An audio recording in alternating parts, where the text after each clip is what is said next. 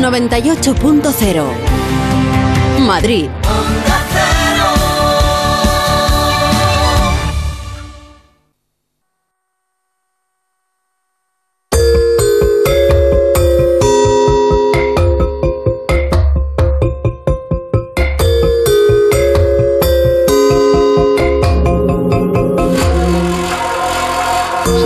Un verano relativamente tranquilo en la cuestión catalana después de veranos y veranos, años y años hablando sobre esta cuestión desde el inicio del procés.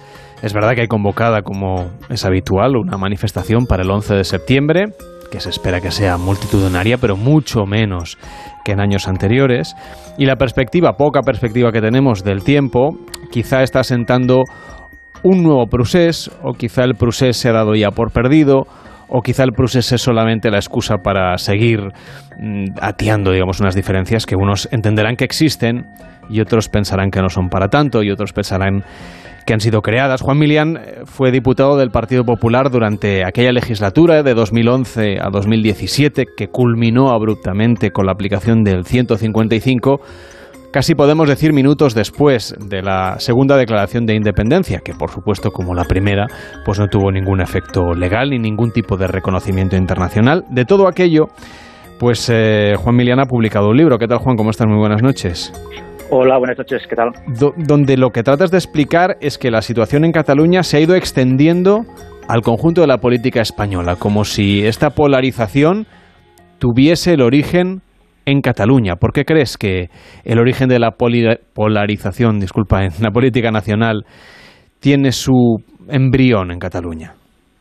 Sí, la, la, tesis del libro, en definitiva, es que eh, la política española y sobre todo eh, debido a la, manera de hacer política del gobierno actual de, Pedro Sánchez y de, y de Podemos, de alguna manera se está replicando todos aquellos fenómenos que protagonizaron el, el unos fenómenos perniciosos para la economía, para la, para la convivencia.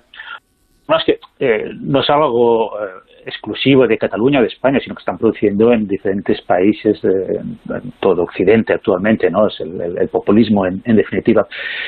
Sin embargo, en Cataluña se dio en un grado muy, muy elevado y yo creo que son tres, lo podríamos clasificar en tres grandes eh, fenómenos, tres maneras de hacer política, uh, ya digo, muy, de una manera muy perniciosa. Uno es el, el, sacrificio de la verdad, ¿no? el poner siempre de, por delante la propaganda, la gestión. Esto lo vivimos, lo sufrimos en, en Cataluña, el proceso fue una gran mentira, una gran estafa.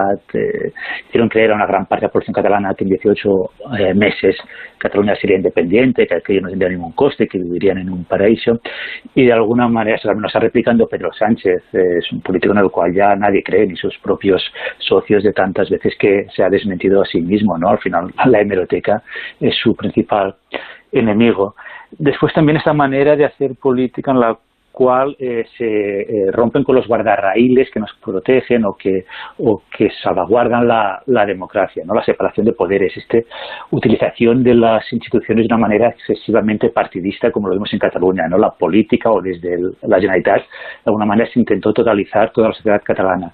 De alguna manera, Pedro Sánchez está haciendo lo mismo, desprecia todas aquellas instituciones que no, que no controla, lo hemos visto atacando al Poder Judicial ¿eh? a todos niveles, al Consejo, al Consejo General del Poder Judicial, tratándolo de politizar aún más, eh, al Tribunal Constitucional, la abogacía del Estado, el uso de la Fiscalía, etcétera, etcétera. Y finalmente lo que yo creo que es lo, peor de todo y lo que de alguna manera motivó la escritura del libro es esta, como decías tú, ¿no? la polarización de la sociedad, pero una polarización no natural, sino artificial, promovida o incluso subvencionada desde el poder político.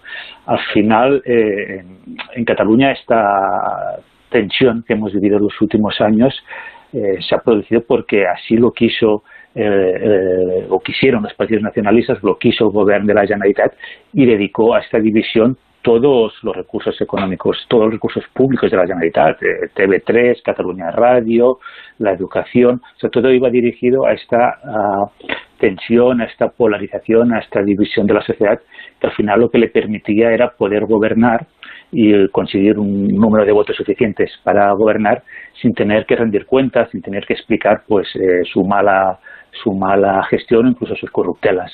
El libro se llama El proceso español y el embrión seguramente del proceso catalán es la convergencia de Jordi Pujol.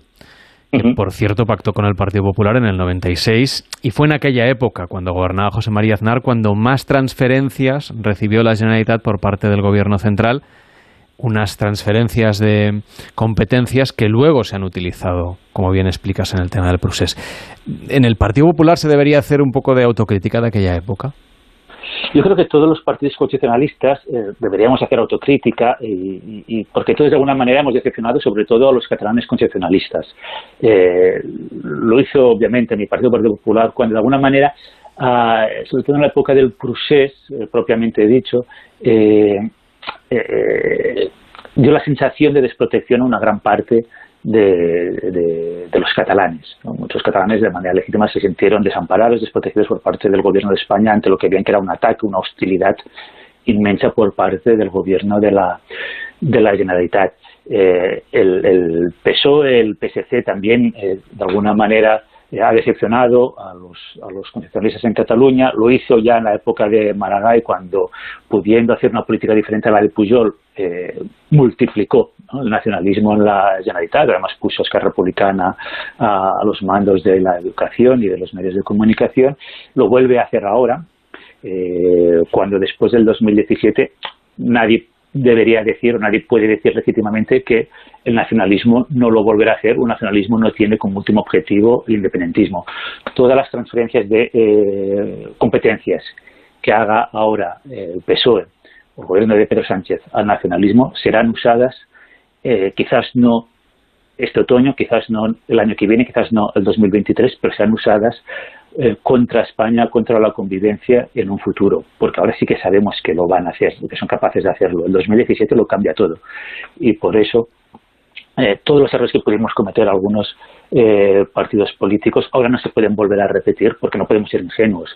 y además es que te lo prometen, lo van a volver a hacer. Y escuchamos a Pere Aragonés diciendo que, sí que está ah, muy bien, las competencias, más, mejores, más, recursos, los fondos europeos, etcétera, etcétera, pero todo eso será puesto al servicio no de la convivencia, no de la recuperación económica, sino de la, de la independencia o de la ruptura. Pero una cosa es decirlo y otra hacerlo. ¿Tú crees que realmente lo van a volver a hacer en el corto plazo?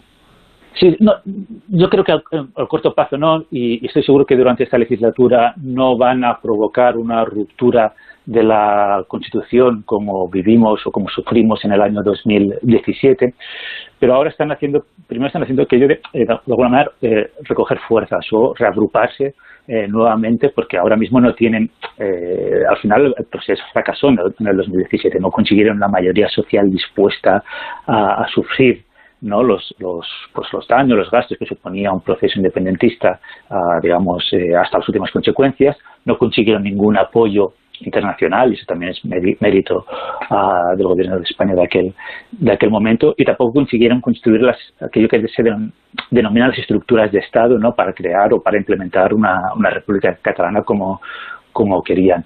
Esto ah, ahora no lo tienen y además saben que si se salta la ley tiene unas consecuencias muy claras, porque lo vimos en el año 2017. El problema es que ahora el mensaje del Gobierno de España es que eh, es una inversión o un cambio de los incentivos. Antes sabían que el mal comportamiento de saltarse la ley tenía unas consecuencias negativas, ahora saben que tienen un gobierno de España que les necesita, Pedro Sánchez les necesita para mantenerse en la Moncloa y, está dispuesto a ceder, ceder competencias, a ceder espacio, a ceder discurso también. Al final el PSOE ha comprado en gran medida el discurso nacionalista, ya habla de Cataluña cuando en realidad se refiere solo a los políticos independentistas y de alguna manera invisibiliza al constitucionalismo en, en Cataluña.